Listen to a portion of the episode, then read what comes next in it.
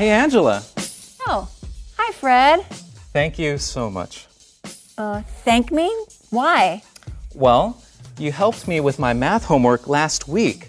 So, when I took my test, I got 100 points today. Oh, that's great. Yeah. So, uh, thank you. I got um, for you this. I Fred, maybe you need a super sentence? Did somebody say super sentence?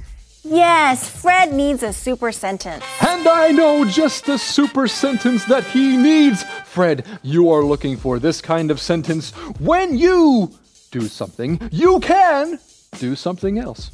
Like this When you want to thank someone, you can buy them a gift.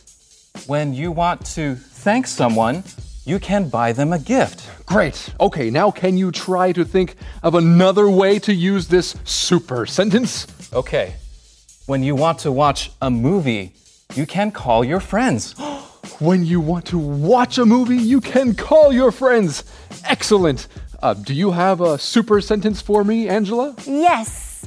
When you are hungry, you can eat some food. When you are hungry, you can eat some food. Super. Now, Fred, what super sentence do you need to use with Angela? Angela, when you want to thank someone, you can buy them a gift. So, I bought you this gift. Aw, well, thank you, Fred. And that is how you use a super sentence. Remember, friends, a super sentence every day will make your English great.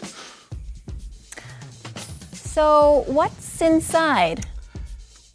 When you get home, you can open it there.